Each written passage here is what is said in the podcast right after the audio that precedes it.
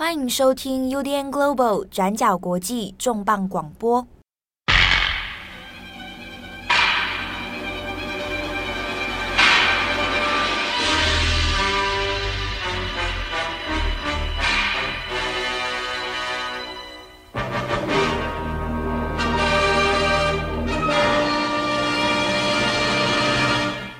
Hello，大家好，欢迎收听本周的转角国际重磅广播。那这一集是特殊的转角国际重磅一页书，哇，这个终于啊，对，好，好像也好一阵子没有我们两个来讲一页书了哈。哎、欸，真的，这个睽违，哎、欸，搞不好是今年第一次哦。我已经搞不清楚了，时间已经被定格，错乱了。对对对，封锁在这个录音室里面被封印住，我真的很搞不清楚时间点。好。嗯那这次耶稣，这次要主讲的是我啦，哦，编辑七号，哎，对，那要来带来的是他个人编辑七号个人最喜爱的一个特色剧系列，就是《超人力霸王》。哎，大家可能不知道，就是为什么编辑七号要叫七号？那一部分虽然是他可能名字的谐音，但另外一部分也是因为因缘际会啊，这其实非常，呃，对于就是日本的这个超人力霸王，呃，也称奥特曼。然后在台湾比较著名，但是不被就是圈子承认的绰号叫做“咸蛋超人 ”。哎，对，咸蛋超人。我有一次好像讲咸蛋超人，哦，他生气，说这个不行，禁忌 啊。呃，超人力霸王其实应该算是，嗯、呃，还贯穿几十年的一个，算是一个日本经典的 icon。嗯、今年二零二一年是他五十五周年。嗯、对，那个可。我不太确定，就是到现在，就是大家怎么看超能力霸王这件事情。但像我们小时候，呃，在幼稚园的时候，就会有很多那种进口的日本图鉴，然后就会有那种超人大全集，然后 怪兽大图鉴，对对对对对，然后就是这个东西，在我们在我自己小时候，这个东西其实蛮流行的。然后，呃。可能应该有二十几年前，就那个那个时候，超人图鉴就很厚，几十只、几十只超人，然后各种变化、啊、多端、欸，对，然后各种外星人啊，各种对战，对对对对。然后在呃台湾这边的电视上的转播好像比较没有那么连续，但其实好像也是在过去在老三台的时候啊，或者后来有第四台的时候，其实都时不时会有在那种连载这种超人力霸王。对对对，那比较近期的话，就是像 Netflix，它好像应该是这两年有出呃《超人力霸王》的动画版，哎哎啊，把它弄得跟钢铁钢铁人一样，对对，非常机械化。那跟之前的那种呃紧身衣风格的特色风，就是有有蛮大的差距。对，那我们这一集之所以要选择就是这本书，那我这边的脚本显示它叫做《超人力霸王的正义哲学》。那一部分当然就是因为就是哎七号本人自己的偏好兴趣嘛。然后再来是因为这本书很薄，对，很快就可以读完了 啊。但同时也是因为，就是大概过去一个月来和今年秋天，在中国的社群网络上发生了一件事情，也就是所谓的在中国被称说叫奥特曼迪迦的下架事件。对，这个事情应该九今年九月二十四号吧，我如果没记错的话，九月二十四那时候开始的一连串在微博啊，然后在社群媒体上面的风波啦。一开始就是呃，就是在中国微博上面突然就有传出说啊，中国广电总局就下令说啊，这个从日本来的这个奥特曼迪迦，他因为在那个剧情里面有太多的暴力镜头，就比如说他可能呃空空手斩掉怪兽等等等，在对于儿童有那种宣扬暴力或者是宣扬就是呃不当思想，所以在这边他就有在提出一个纠举的命令。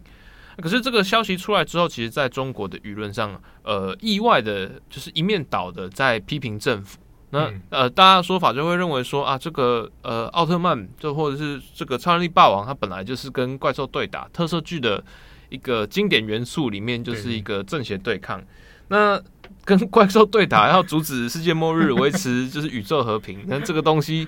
你要它如何文明的对打？就是它其实。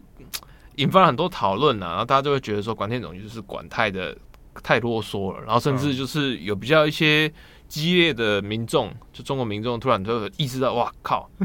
这个是连超人之家都在管，是不是有那种文字狱啊？突然发现自己在文字狱里面。对，那个时候因为影片被无预警下架，嗯，他一开始第一时间其实大家都搞不清楚原因啊，那平台方也没什么说明，后来又因为这个舆论，大家其实有点生气啊。就是理由太牵强了嘛。嗯哦，那之中就开始也蛮有趣的是说，你在那个哔哩哔哩啊那个网站上面啊、嗯哦，那很多影片都被下架之后，有很多网友试图重新上架影片，嗯然后他们都会附上一些 footnote 或者标题说，我再试试看，我可不可以成为光。嗯啊，然后一直上，一直上，就发现一直被下，一直被下，然后账号被删之类的。那这种反复测试之下，他舆论的愤怒之下，后来事情其实到了大概过了一个多礼拜吧。嗯哼，那迪迦又这个系列又变成诶有限度的又开放，大家可以看了。把打斗画面删掉嘛。没有，就是部分删减或者有些集数你找不到嗯哼，哦，但就是有点稍微官方一直说放宽了。嗯那广电总局这边其实他的说法是说啊。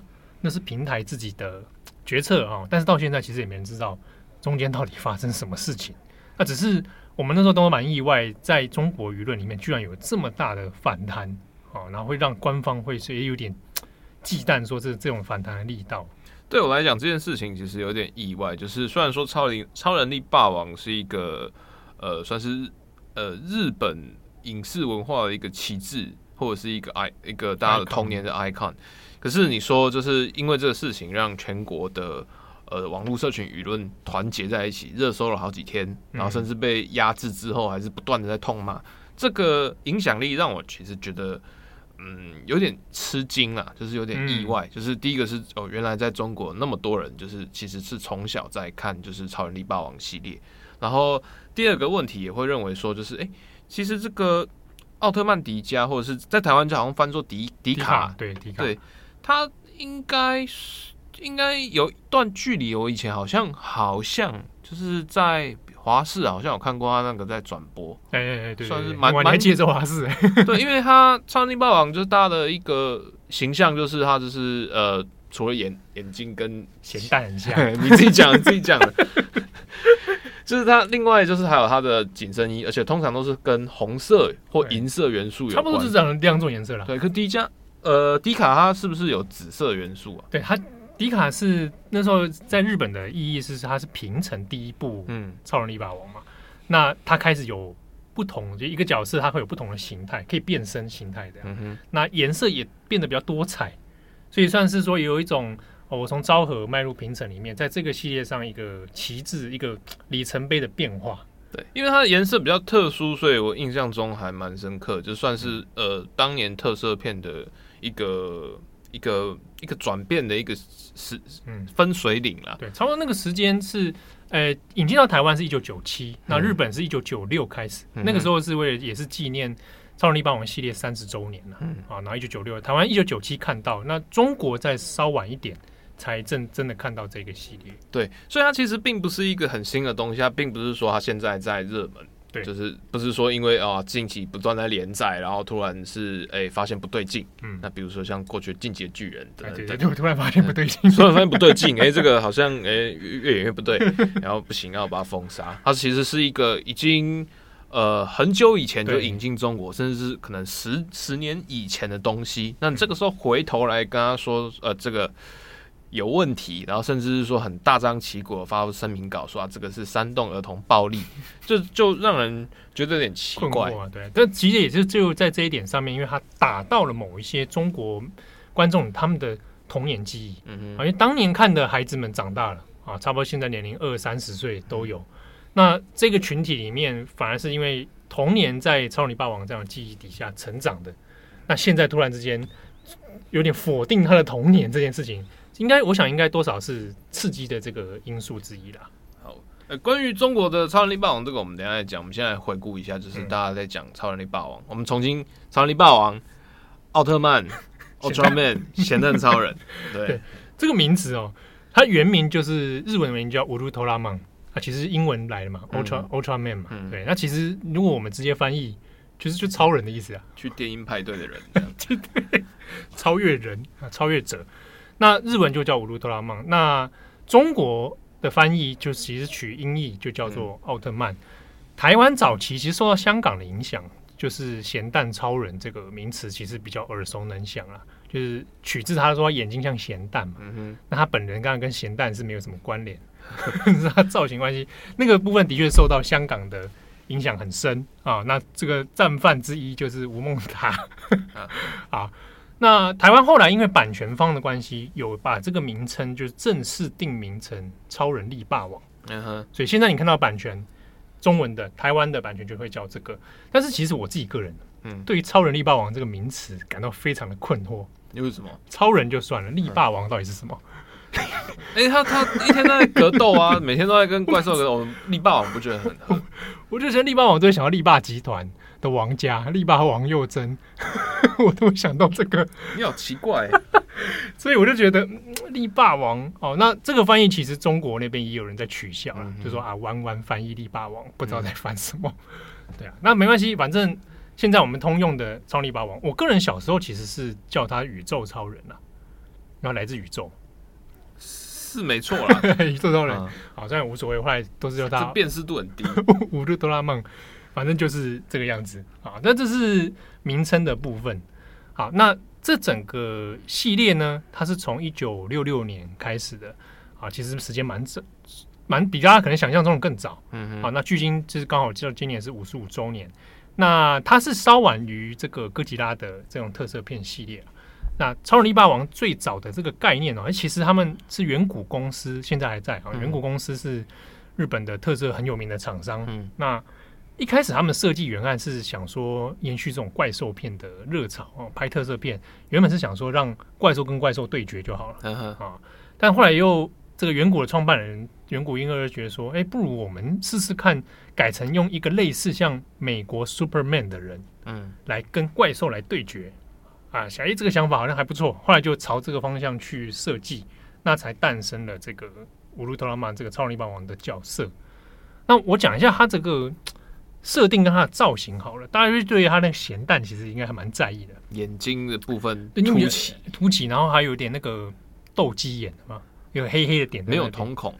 对，然后然后对啊，就是那个那个造型怎么来的哦？我讲一下，是它的设计师叫做陈田亨的这个美术家，那他是蛮有名的，专门设计怪兽、设计这种呃特色剧的的这个美术师哦。那他最早的设计原案是说，他想要做出一种有外星人感觉，但是呢，它又能够兼具一种美感的生物啊，所以它设计的方向是，它希望脸部呢能够参考佛像。嗯，就是佛像那一种，嘴巴是似笑非笑，看起来笑又好像不是在笑，然后面部祥和的脸，然后身上呢又能够呈现出一种太空感，所以他选择了一种流线型的造型，然后银色的外貌。那要传达它的力量的话呢，就用红色的这种设计来给它这样整体的造型。好，那大家可以看到说，如果你去找一些那种图片哦，就看到哎，它那个两颗眼睛有没有会有两个黑点在。斗鸡眼那个位置有这回事哦？哎、欸，对，不信我现在拿给你看。这个黑点是在眼眼眼窝那里，对，眼窝那边哦。那其实，在一些图像上会强调这个那个东西是原案设计没有的。那其实是为了，因为它是个皮套嘛。嗯。我穿上去之后，其实看不见，那是它的窥视孔。嗯。哦，所以才会有一些像超人，他那个中间会出现出现，哎，你觉得好像好像是不知道什么的黑点，那个是方便演员的窥视孔。哦，是有功能性的道具这样。对对，但它后来也变成了它。整体造型的一部分啦，但这个原案设计里面它是没有特别这样做的。那还有很著名就是大家知道那个超人他前胸口会有一个那个亮灯，对，那个好像象征他的能量值。对对对对对，他在地球只能待三分钟，啊，在设定上是这样啊，三分钟一到他就开始就会闪，就是我快要挂了。那个亮灯一开始也没有，但是为什么要加入这个亮灯机制？这是其实有商业考量的。就是说，他让这一部戏在拍的时候，我不可能让他从头到尾十五分钟、二十分钟都是超人在演，嗯，好，他觉得好像这样会疲乏，所以我们不如让他最后的期间出现一种高潮对决，所以就是故意设定了一个，诶，他在地球只能待三分钟这样的设定，然后透过那个亮灯来营造节目的紧张感。啊，让小朋友会觉得哦哦哦，好可怕，最后这样子，啊，这是整体的这个设计啊，啊，那。在当时的特色剧里面，其实这是算是蛮首创的，还没有这种大型人形的这样的的设计原案。那它的故事里面的原案里面，他一开始没有想说会变成这么大庞大的系列，嗯，好，那所以它很多的那种故事背景啊，啊，超人的背景是慢慢慢慢随着系列演进再叠加上去的一些内容。好，不过我们这边基础大概讲一下，这种超人的故事里面呢，它其实大部分他们都是外星人啊，他们是来自一个叫做 M 七十八星云的地方。好好好好，我认真在讲这个。嗯，然后呢，他们其中有一些因为一些理由来到地球啊。那最最初代的那一个超人，他是因为在追捕一个逃亡的怪兽，然后无意间来到地球啊，不小心呢就。一个有一个驾驶员，他开着飞机，然后撞死他啊！这个超人觉得有点内疚，就那我分我的生命给你啊！那我从此我跟他化为一体啊！那就留在地球这个地方。那将来如果有怪兽来的话，他可以变身成超人，然后再来对抗。啊，故事其实模型蛮简单的，所以它每一个剧集里面，大部分都是一集会有一个怪兽或者外星人，嗯，它可能会造成大家的安全威胁。那再透过主角的变身。啊，那超人出现，拿来解决这个危机。啊，所以我们看到它的每一集的进展，大概都是这样子。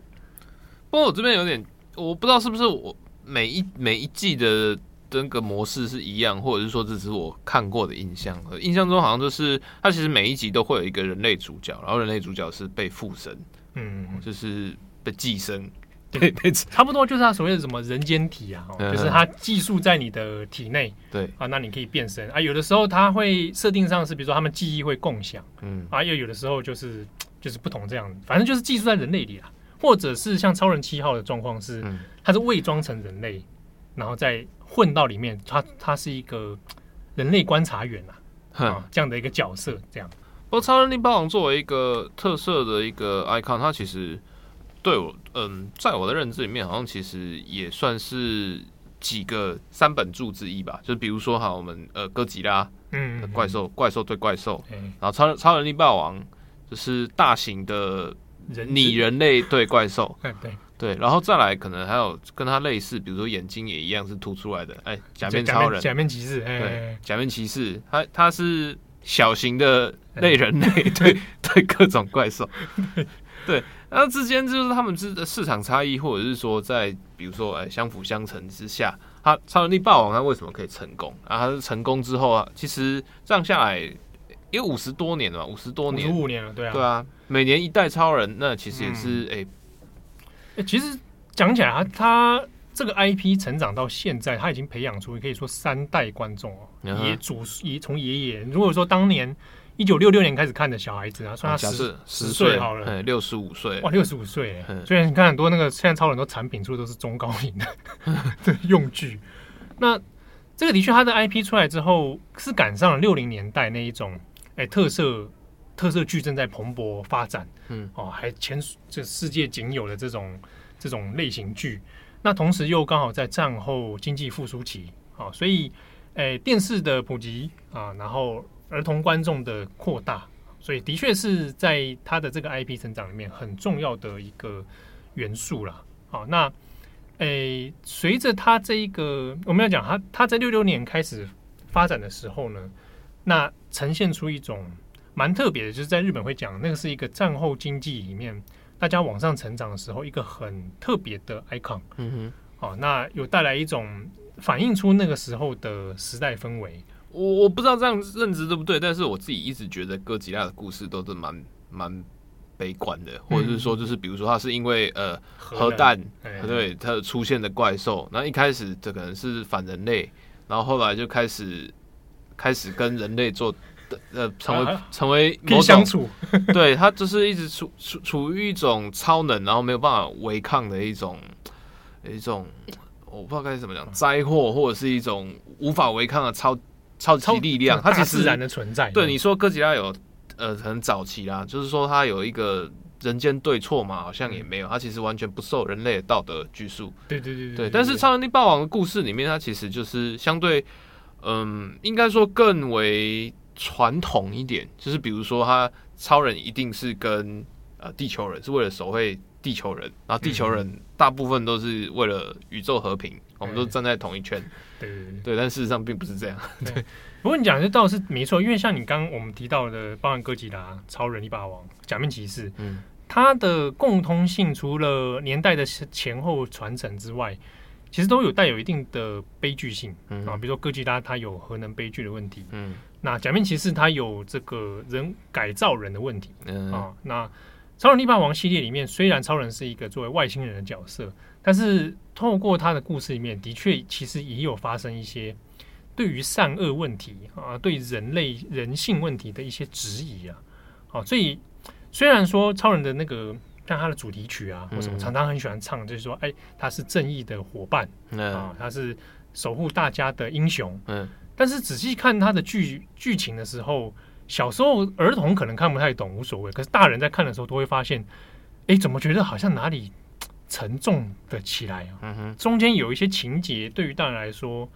知道他在暗指一些社会议题。哦，那这个也是我们今天在重磅营业书里面会特别谈到的一个主题啦。这本书叫做《超人力霸王：正义的哲学》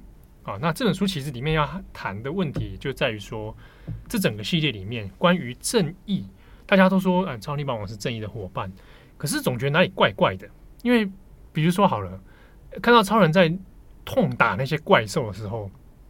小时候小朋友当然觉得就是哎打怪兽嘛哦没什么问题，长大长大的你会开始觉得是不是有点虐待动物？等，我也会，我小时候也会觉得说 啊，你要打架就算，你一定要在城市里面打架嘛？对对对对，城市你打完一场架，那死多少人？对啊，那可以申请国赔吗？对啊，外星人我也不能叫日本政府，对 对不对？哎，求助无门。对啊，你小时候就在想这个事情。对啊，啊，你超能力霸王没来，地球都没有怪兽，你一来就一堆怪兽，那不怪你怪谁？欸？对对，你想到很对。后来有些超人力霸王系列里面曾经这样质疑过，啊，就是你害的，啊、要不是你，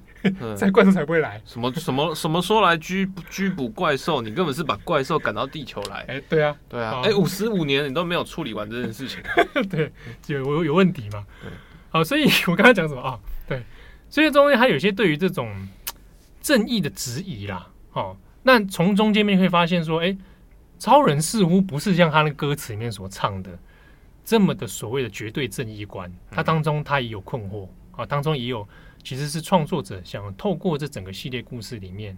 借机传达一些议题在里面啊。那这也是这本书它里面所特别整理的一些案例啦。那不过我们这边先讲一下，就是这本书哈，它的作者叫神谷和宏。那其实他本身并不是学者啊，他其实现现职是中学教师，嗯哼，啊，但他因为平常的诶蛮常会在报章杂志写一些文化评论，然后呢，他就是因为也喜欢特色剧嘛，啊，年龄差不多也也算蛮大的一个先生，那整理了很多一些关于对于剧中的一些正义或者案例的思考，好，然后他把它集结成册，好，那其实在日本这种相关的讨论很多。好，那只是比较少有人专一的一个书说啊，专门就来论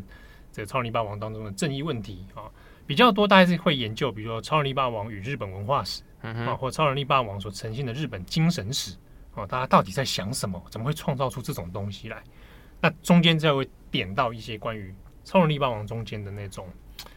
伦理或者对于人类环境的一些思考。好，那所以。我们今天稍微讲一下这个书中有特别提及的案例，那其实也都是看过《超能力霸王》早期系列的话，大概都会知道的几个经典的故事啊。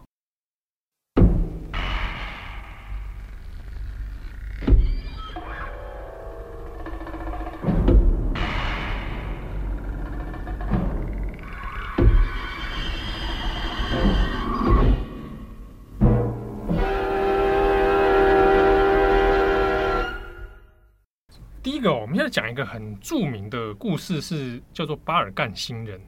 巴尔干星人可能有的人看 可能会有印象，就是他长得像虾子，然后两个手是一个那个龙龙虾，龙像龙龙虾一样的。对对，龙虾一样钳子这样。蓝蓝色的龙虾。对，那这个这个怪兽哦，是日本算如果说票选有名的话，他、嗯、应该会是拿第一名啊？为什么？因为他真的太有名了。嗯，他就他他在超人力霸王系列的第二集出现。第二集是，是说就是一九六六年的第二集，啊哈。啊，第一集是要追捕一个怪兽，嗯、啊，第二集的时候就是遇到这个所谓的叫做宇宙忍者巴尔干星人，啊哈，那他的这个 icon 后来到现在变成哎，常常会跟超人力霸王变成一个宿敌的感觉，好、嗯啊，这个故事简单跟大家讲一下，巴尔干星人他日文叫巴鲁冈，其实他原原名是取自巴尔干半岛。嗯哼，哦，大家其实他的设计者是要暗示大家，他他的这种背景的那种悲哀性。那这个新人呢，他就带着他其实是从外星球来到地球，我看得出来。哦，没有，有的是从地球面长成的嘛。那他呢，是因为他的母星，他的原本的故乡，因为这个核能实验，嗯，哦，结果爆就爆走了，然后结果大家被核能辐射污染，所以这个星球已经没办法住。嗯他就带着二十亿的难民，那想找新的地方居住，那就选上地球，啊，就想跟然后就我要来地球住，然后带了二十亿人这样子。啊，当然地球人当时无法接受啊，所以地球的那个。科学防卫就那种防卫队啊，就是想要跟他交涉，说可不可以就是移居别的地方，能 去火星？我付钱啊，去别的地方。那巴尔干星人没没有办法接受，我就是觉得地球超赞，所以就要发动对地球的侵略啊。那当然这时候面对安全的威胁，超人力霸王就跳出来啊，要解决这个，就把巴尔干星人也打倒了啊。打倒之后，他做了一件事情。嗯他把巴尔干星人的二十亿的难民船，嗯，整个破坏掉，二十亿人就是被他杀掉了，被超人力霸王杀掉。他不止杀了这个带头的，还把就是在太空中的二十亿就直接对连连人带船啊、哦，整个破坏掉。好，那故事其实也就结束了，就是呃，超人力霸王又拯救了地球。但这个案例里面，其实，在导演当时的导演。范岛敏宏啊，他自己的设计原案里面其实是想要讲关于核能问题，以及对于难民的接受与否。那在一些标榜的正义的旗帜之下，其实是人类很喜欢把别人就这样直接排除掉啊。那所以巴尔干星人这个是一个超能力霸王系列里面蛮著名的 icon。后来在这五十五多五年来。比如说会有那种什么第二代巴尔干星人，嗯啊，或什么第几代巴尔干星人，不是被灭光吗？哎，还有别种别种的，那会有继续来侵略地球啊等等哦。那在商业考量上面，设计成这种宿敌对决的感觉。不过范岛敏宏自己本人对这件事情很不以为然，就说他想要传达的是别种意思，而不是变成这种单单一的二元对立的感觉。但后来还还是有设计成一些呃。桥段是说，让巴尔干星人的一些亲戚的那种后代，那想要跟人类做一些和谈，或者人类要去忏悔这样的议题。好，那这个是巴尔干星人的故事。那再来讲一个是超人七号的啊，超人七号这个系列是接在第一部超人力霸王初代之后，马上就。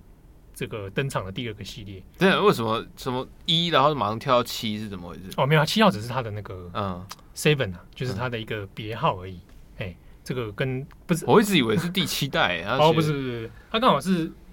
就是一个别称啊。嗯哼，哦，那超人七号的故事系列跟前一个超人力霸王，它有一点不一样，是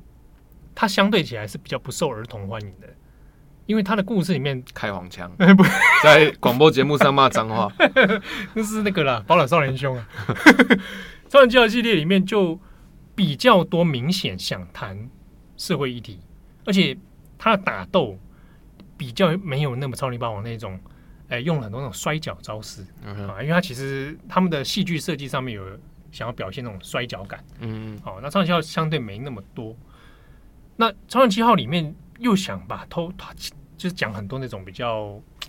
到底谁才是正义的一方？哦，这个故事里面放到故放到他们的剧情当中。那其中讲几个好了，这是这本书里面他选的封面图啦，哼，就是叫做超兵器 R One。它故事简单来讲呢，就是人类为了对抗宇宙怪兽，所以说，更我们干脆不要一直依靠那些不知道到底什么时候来的超能力霸王，我们自己开发兵器好了。那开发的这种，他们专门对付外星人跟怪兽的这种厉害的兵器，但是呢，就有人质疑说，啊，你这样开发这兵器，被外星人知道了，外星人就会开发更厉害的武器，那就会变成一个军备竞赛。好，那超人七号的化身成一个人类，在这个故事里面嘛，他就有提出说，他反对这个计划。那他觉得这种事情就像是吐血的马拉松。他一直在跑马拉松，一边吐血，你总有一天就会在这个无限的循环里面就死掉。好，所以他反对这个事情。啊，剧情当中呢，就人类为了测试这个兵器到底好不好用啊，这个这个炮，这个宇宙炮，就找了一个哎一个星球，那没没上面没有人啊，什么没有生命，然后就射射看，然后就把那个星球射爆了，啊，然后就觉得哇，这兵器真的超赞啊，就没有想到那其实误判，那个星球上本来是有生物的，嗯啊，就有一个生物被这个兵器的放射能照射之后就突变，变成一只大怪兽、大怪鸟。然后就向人类来复仇，所以就飞到地球里面啊，然后来破坏。他还是蛮有心的，就是就是。那这个时候，超人七号就当然变身、嗯、啊，然后来解决这个怪兽。解决的方式，在如果看那个片段的话，哦，会发现呃蛮残忍的啊。先去把它的翅膀就是割掉啊啊，然后再揍他一顿，然后呢，这个就是 颇为残忍的。手段了、啊，嗯，然后镜头里面摆在这一只怪鸟的眼神，然后慢慢的闭上眼睛啊，死掉，就把它肢解就对了，哎，肢解然后杀掉啊。那故事当中却当然还是提出一个问题，就是超人七号那个角色里面，就对于这件事情是很困惑的，就是那个怪兽其实是人类造成的后果，那到底人类到底还要做出这样的事情，重复这样的错误到什么时候？所以它里面会有提出这样的质疑。当然，在剧情当中，后来人类就哎，就在觉觉醒，就是啊，啊，这真的是太不好了，我们不要再来做这样的事情了。以后有事情还是找七号的，找七号去打就好了。啊，所以这个是超兵器 R One 里面故事当中所特别提到的关于那个年代一九六七年关于军备军备竞赛这一种哎国际局势的一种质疑。一九六七年的时候，其实如果我们放回到现实世界，当时其实是在呃几个欧洲国家开始在也进入核武竞赛。那可能一开始是美国嘛，后来是俄罗斯。嗯、那包括在一九六零年、七零年，中国啦、法国等等，其实都不断的在开始有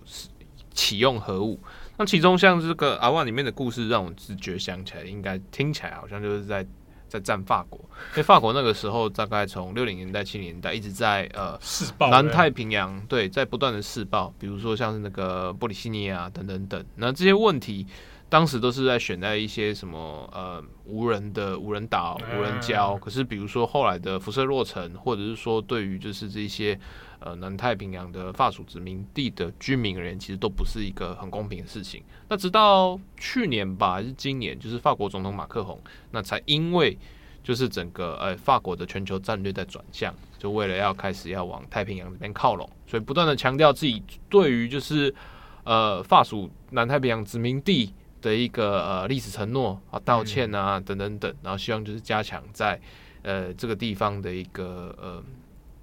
一个区域的分量啊，但是呃，如果这样想的话，其实确实确实啦，就是呃，比如说你到南太平洋，嗯，那也不断的在试爆啊，试爆几十次，那这些东西就是所造成的一些呃，无论是后续的一些，比如说呃，环保人士啦，生态环境的改变，对对对对，它其实也引发了很多就是法国呃本土之间啊、呃、国民之间对于这整件事情的一些。不满或不公平，那甚至说，就是虽然说这个故事其实是在一九六七年首播的，嗯，可是它后面其实有一种也是有点像预言呐。比如说，像假设他案子的如果是法国的话，那后来在可能一九七零年、八零年代还会有就是诶，呃，有一那种绿色和平组织啊等等等要去做反核示威，那结果被法国派特务把船炸掉、炸死这些，对对对对，这些东西就是后来的一些。关于所谓的正义或者是国家安全的手段，其实就是用一种很政治残酷的现实来重演。那当然，就是我们在看国际新闻，或者是说在讲国际政治的时候，所谓的呃呃不择手段这件事情是被呃大家所公认或默认接受的。但如果呃在特色或者是对儿童的这种传播里面，超人如果作为正义的形象，或人类作为应该被保护以及应该存在的一个。理由来看的话，那其实就变得相对比较讽刺，也变得比较哲学化了。对，好，那或者说他在表现上面不那么直接而刺激。嗯，嗯，但有趣的是，就超人七号的系列有一个蛮有名案例，那以前在专栏里面有写过，嗯、就是那个被爆星人的事情啊。哦，就是他也是一九六七年首播，那后来有重播过，就是一个他其实一开始叫做吸血星人啊。嗯，哦，他就是一个诶。他他的设定是这个外星人呢，也是因为他的母星哦发生了这个核能试验，然后外泄，所以大家都突变，那需要用人类的鲜血来才能血清啦，嗯，才能够让自己的变好，嗯，所以他就伪装成地球人，然后跟取得地球人的信赖，然后到处去。哎，这个吸引小朋友，然后就借机吸他们的血。好，这个事情刚开始播还没什么问题哦。可是后来因为发生说，一九七零年隔了几年哦，嗯、那因为那个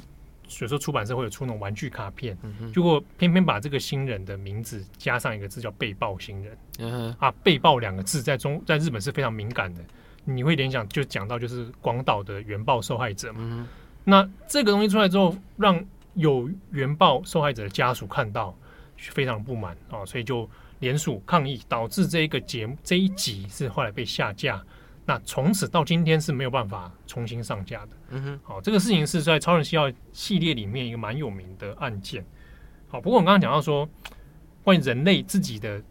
正义与否啊、哦，他们的这个伦理道德观，其实，在《超人力霸王》系里面曾经有一个有一集是很直接的控诉，这个叫做怪兽贾米拉事件啊。嗯哦这个怪兽贾米拉呢，它是还是初代系列里面当中的一集啊，给郑总看一下怪兽贾米拉长怎样？呃，嗯，就是全身白色，然后没有脖子，充满血管。对，然后身形异常的长啊。嗯、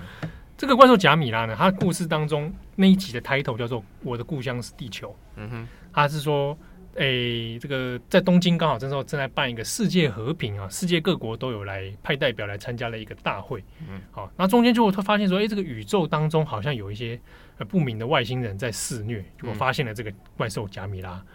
结果经过一番调查之后呢，确认了怪兽贾米拉其实是以前大家在太空竞赛的时候，嗯，从地球出发的太空人。嗯、然后他遭遇到了一些问题，后来他就整个人突变成了外星人。然后，嗯、那他觉得。贾米拉觉得他是被地球牺牲的这个弃子，嗯哼，好，所以他想要向地球复仇啊，一样跑回地球，他就针对回到东京里面，想要趁着这个世界各国政要都在的时候，一口气把大家消灭，嗯哼，作为他一个复仇这样啊。当然，超人出来了，还是把他痛殴一顿啊。但是超人在剧中里面有发生一个事情，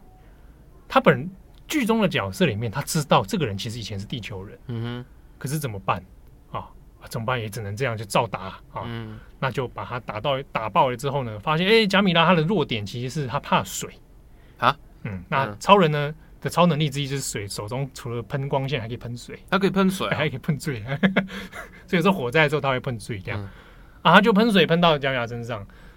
这个时候画面中呈现的是，我个人认为，小时候我不知道看的时候大家怎么想，长大看之后其实很不。很不忍的画面，他特意呈现姜牙被喷到水之后挣扎跟哀哀嚎，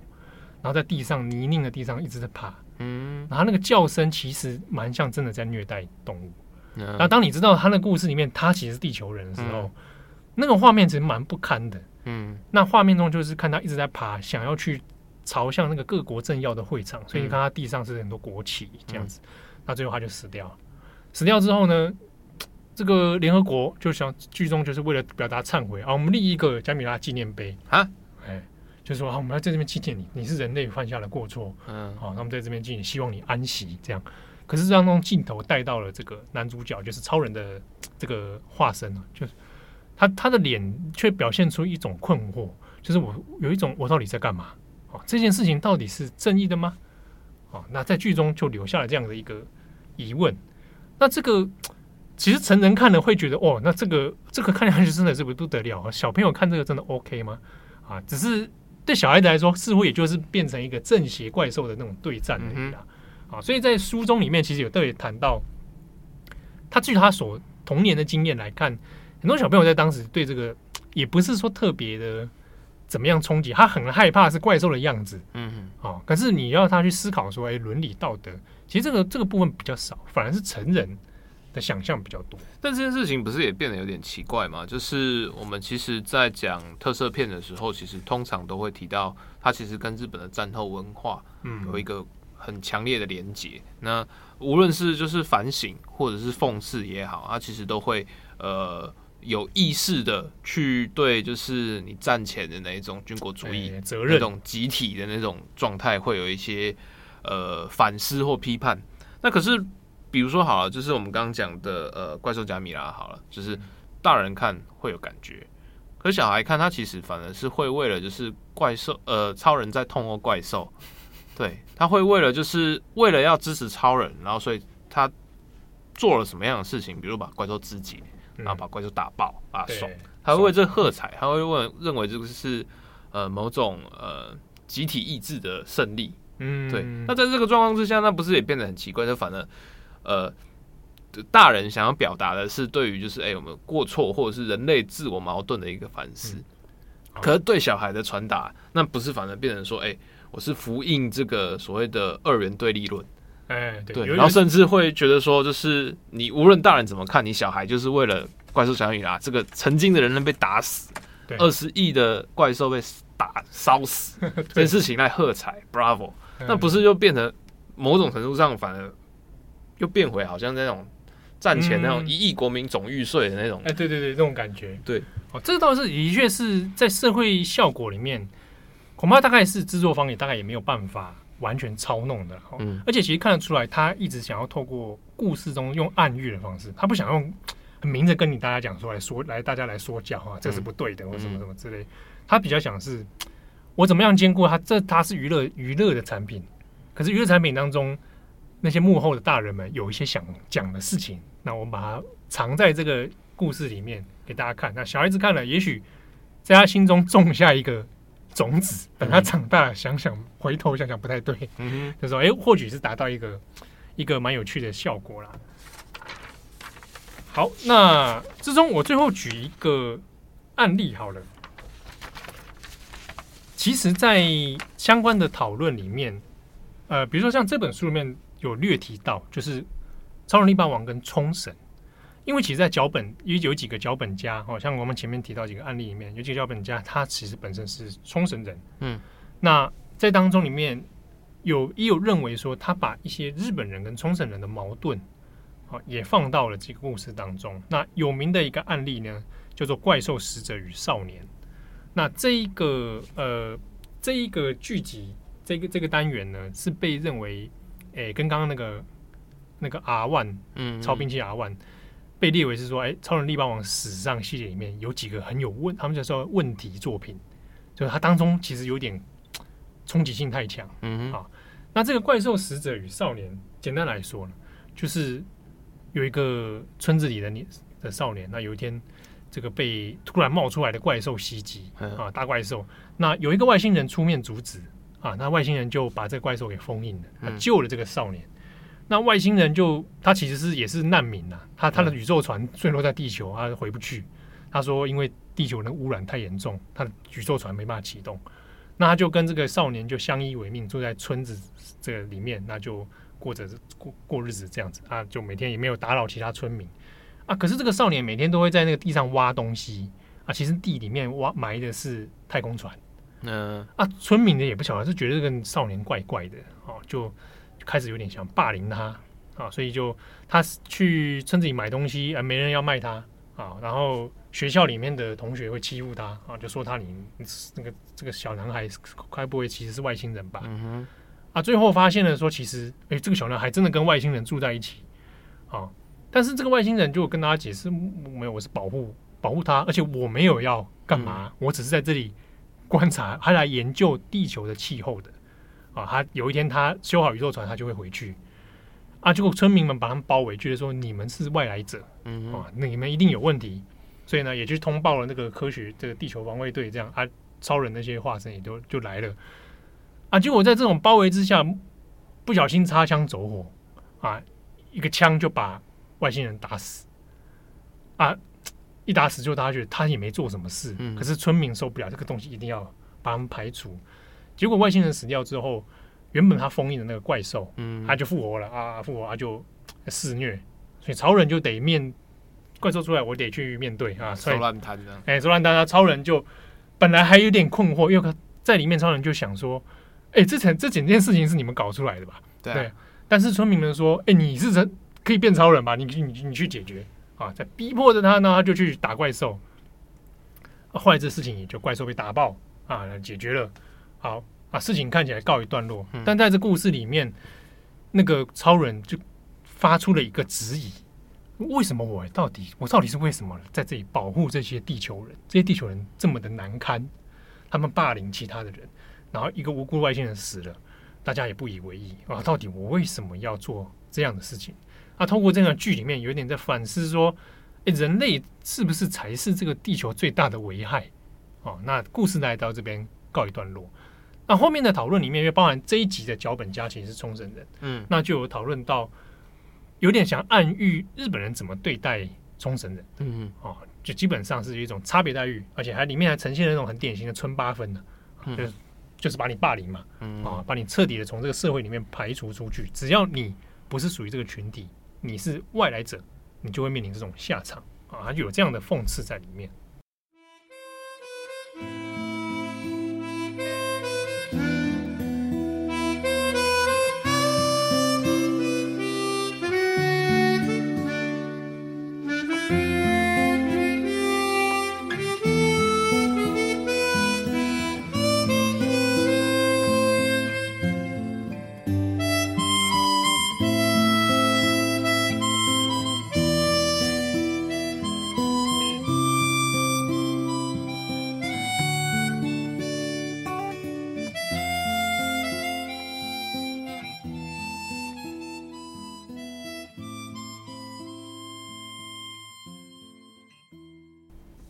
较困惑，对我来讲比较困惑的事情就是，呃，无论怎么样，就是超能力霸王它本身就是一个永恒的外来者存在，嗯，对。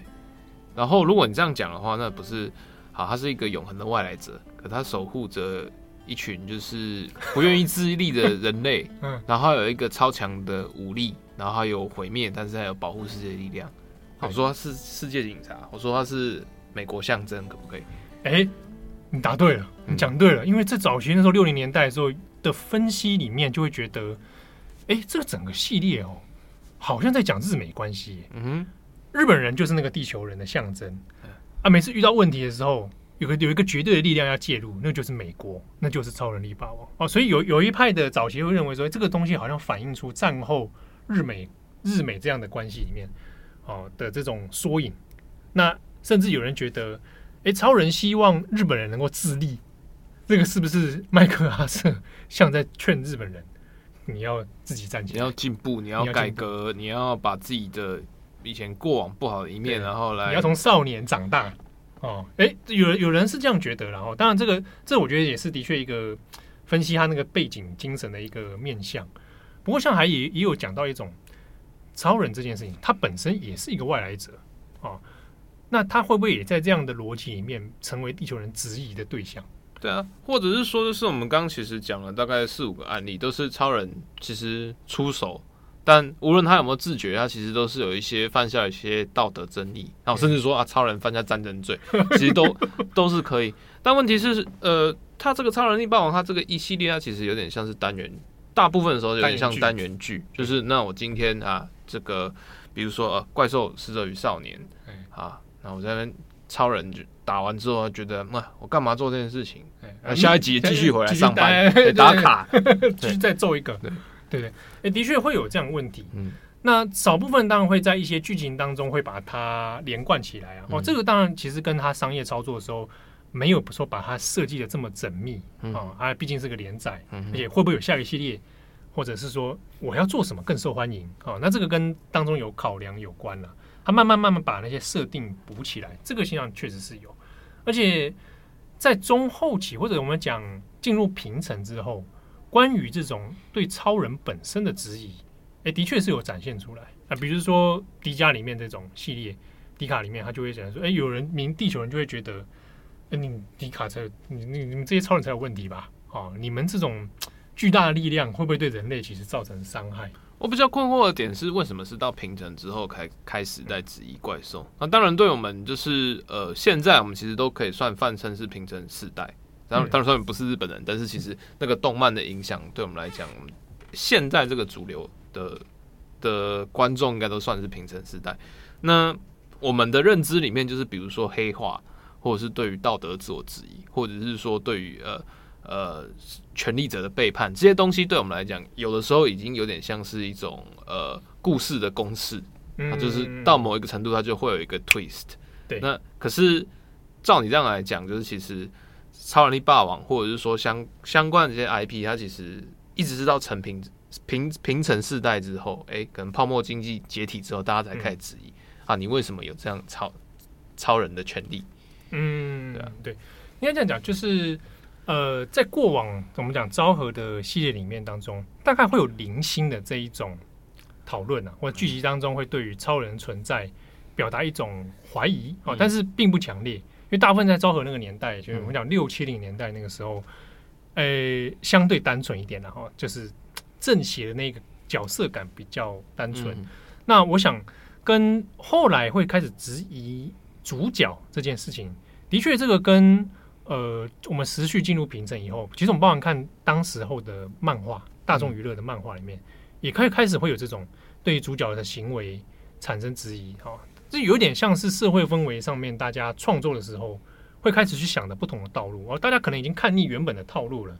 诶，那我们是不是可以走向一个新的套路里面去想？诶，有没有不同的发展可能？哦，那我想这个应该会是一个方向啦，嗯，对。好，不过像这边提到关于人类跟超人之间的关系，它有一些蛮微妙的地方哦。我我们大概稍微其实把它解构一下它的那个这整个元素的概念。嗯哼，超人是一个来自外面的，而且更高更强大的力量。那它可能是一个更高的智慧生命体。好，那人类是一个相对弱小被保护的。其实它这个观念有一点点宗教意意涵在里面了。嗯哼，好，那。呃，在面对威胁的时候，人类要应该怎么来处理？怎么样自处啊？或者反省或忏悔等等，这些里面的确它有一些这种宗教意涵在里面。但有趣的是说，从过往早期的这个超人系列啊，我们一直到平成这样子，我们可以概括的把它里面所要讨论的那种正义或者伦理的议题呢，是一种从暗喻，然后一直到明喻的过程。比如说，早期的超人系列里面不太会明讲啊，它藏在故事的这个剧情里面啊，这是个暗喻。但到后来会开始真的明着来告诉大家，哎，这个怪兽，这个个怪兽的问题是什么啊？超人面对的问题是什么？到底什么叫做正义啊？开始会把它明讲出来。那也有趣的是，过往的系列里面，人类的扮演的角色比较是用佛教的用语讲叫己愿他利啊，啊，你自己的愿望啊，你要靠他人的力量来帮你解决。到后来。比较的过程里面是很多的角色，地球人的角色，或者他可能是诶、欸、超人的那个寄生的那个人类，慢慢慢慢要变成说人类要自己找到解决的方法，变成了己愿自立啊。这个过程的变化其实是有一个这样的现象存在。这也是我们回到一个诶、欸、中国开始那个迪迪迦那个争议的事情，嗯、就是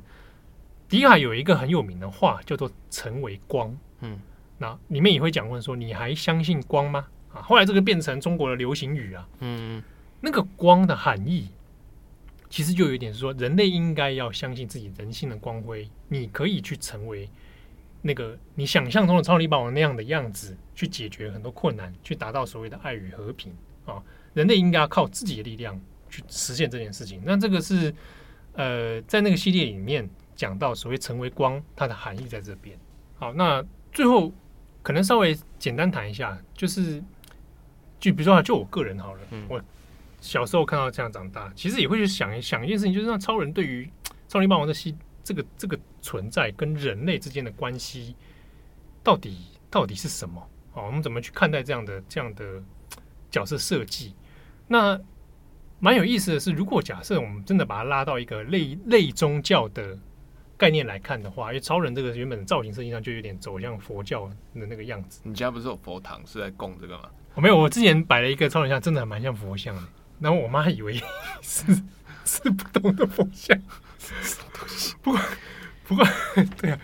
好，那哎、欸，之前有呃明视还是三立？嗯，他有一个超人佛像啊，他们的电他们的电视台有摆一尊。就是真的超人的做的佛，他设定的佛像，然后后面有那个光圈。然后你还记得有一年我们有写那个泰国那个佛像事件，就是有人把超人画成泰国佛像，然后后来就被 ban 掉，然后就被检举。哎，其实他的确是有那个联想在里面的。哎，这边也可以讲一下，就是超人在东南亚影响力超大。为什么？哦，我不知道。其实我我我那天还问会议，因为马来西亚也超疯的。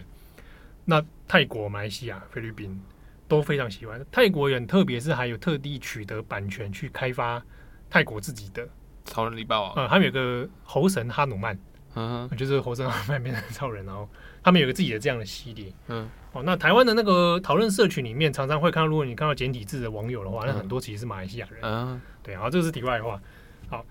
如果我们从这种类宗教的形式来看的话。哎，的确，它有一点点像是一种，或你可以讲是人类跟神佛之间的那种关系啊。我们会祈求呃佛菩萨来来协助人类，或者我们把自己的愿望寄托在这些神佛身上啊。那那也有趣的是，在超人力霸王的设定里面呢、啊，他们这个种族原本最原本也是一群像地球人的人，他们只是住在很遥远的星球。Uh-huh. 那他们呢，是因为他们的那个星系的太阳后来爆掉了，所以他们失去了太阳，那就变成一片黑暗。所以他们的科学家比较有先进的技术，就开发了人工太阳。嗯，那结果人工太阳的放射线就让照了照了其中几个科学家，嗯，大家就变成现在的那个超人的样子。哎，可是变成那样子之后，发现好像没对身体没什么坏处，也蛮好的，对，就是蛮赞健康的，对，蛮赞的。然后就是好像人类进化了。哦，他们就成为一个新的种族啊，就改成他大不如大家都来造一造好了啊，啊造一照就就这个新的种族就诞生，嗯哼啊，那他们的国度叫做光之国，也很有趣的是，光之国的在故事当中呢，后后来慢慢就把设定给补完哦。官方的设定里面，它很像乌托邦，嗯哼啊，光之国里面有一百八十亿人，然后每个人的岁数如果换地球年年纪来算的话，都是可以到十几万年，嗯哼啊那。这个光国度里面没有战争，没有纷争，大家虽然有不同的种族，但是和平相处啊。然后设立了各种不同的部门啊，有这个旅游部，有什么内行政部，然后有宇宙警备部嗯啊，因为他们希望把和平扩 扩散到又要武力征服。没有，他们说他们是说因为防止怪兽侵略啦。嗯啊，它变成像是一个很像神佛住的世界。啊，然后，但是他告诉你，那其实以前是人，像人类一样的，啊，那有一天，也许人类可以学习他们，变成像他们一样子进化的生命体。这个倒是在超人系列里面当中一个蛮有趣的一个关联性啊。好，那回过头来，我们讲下这本书，这本《超人力霸王的正义哲学》。好，那呃，它其实严格讲，因为它其实蛮薄的，对啊，它算是一个。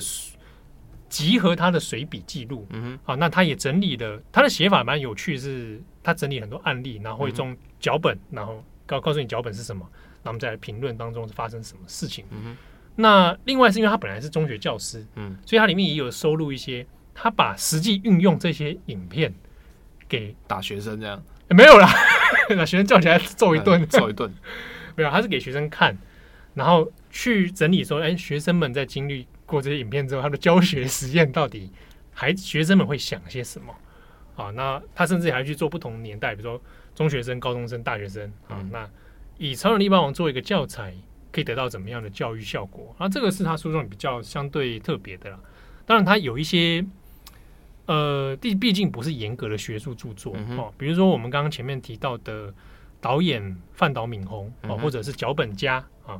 这里面的一些比较细致的关系。哦创作的一些背景是书里面比较少提到的啊，那这是相对可惜的地方。回过头来到最后了，其实大家可能听到这边都会有一个问题，就是哎，七号，你当初为什么会那么喜欢超能力霸王？因为对你来讲，呃，你应该有蛮多选择的吧？你也可以喜欢哥吉拉，你也可以喜欢假面骑士啊，对啊。或者是喜欢诶、欸，美国队长啊，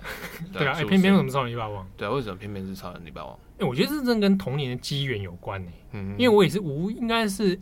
印象中无意间电视上看到，而且我们小时候、嗯、超能力霸王会有实体演出，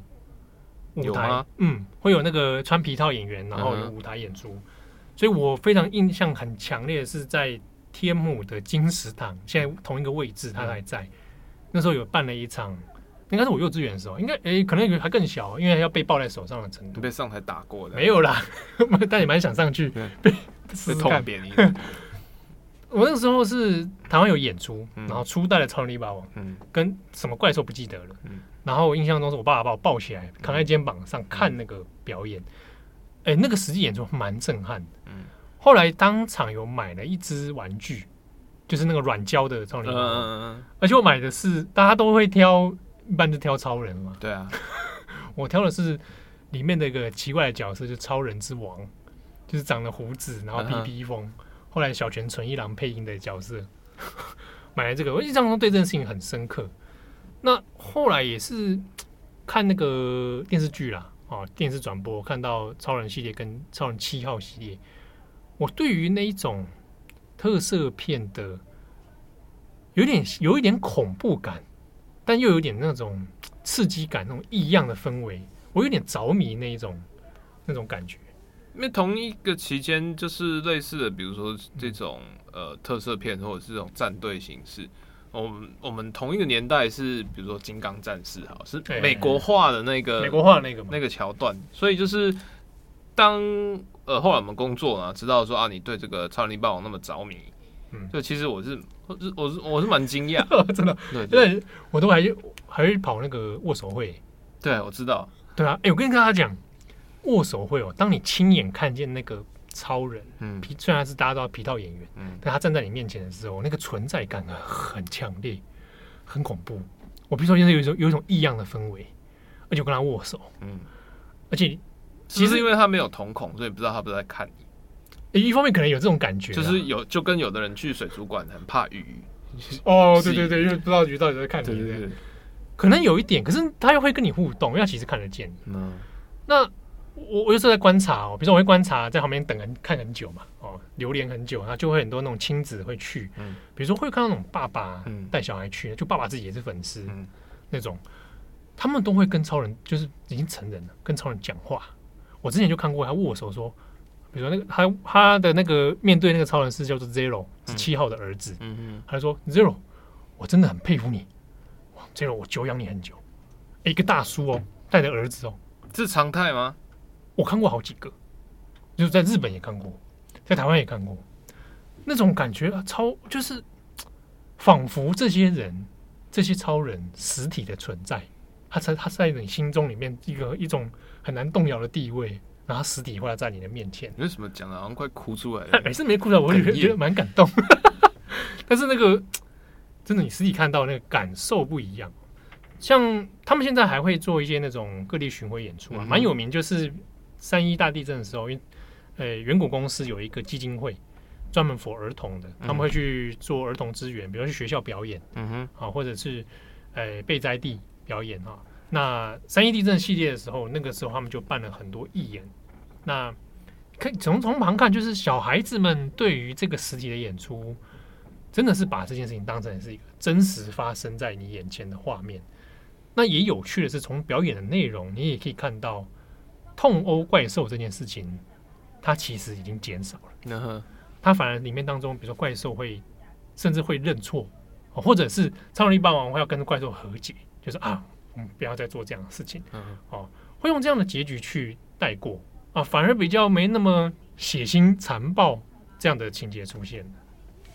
好，那这这以上就是我们这一集的重磅一页书。那这本书叫做呃《超人力霸王的正义哲学》。啊，其实你觉得？那你看那么多书啊，那你觉得是正义的吗？正义的吗？嗯，我超人七号做了那么多残忍的事情，这个我觉得，哎，这个无奈啦。不过其实，呃、欸，这边补充一句，就是里面的皮套演员，嗯，啊，有了初代的那个皮套演员叫郭谷敏，他还活着，嗯，嗯，他其实曾经有讨论过这个问题。嗯、他说他在拍那个怪兽贾米拉的时候，嗯、他不是喷水吗？对他喷水，他在里面哭了。啊。他说他朝日新闻有访问他，他说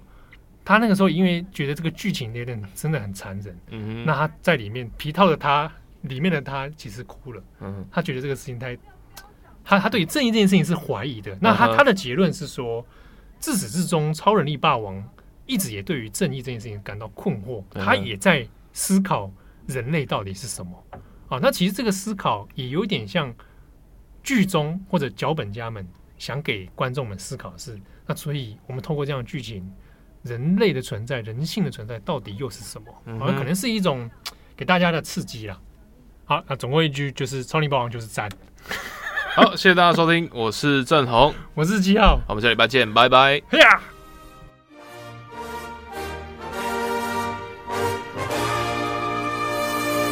Seven, seven, seven, seven.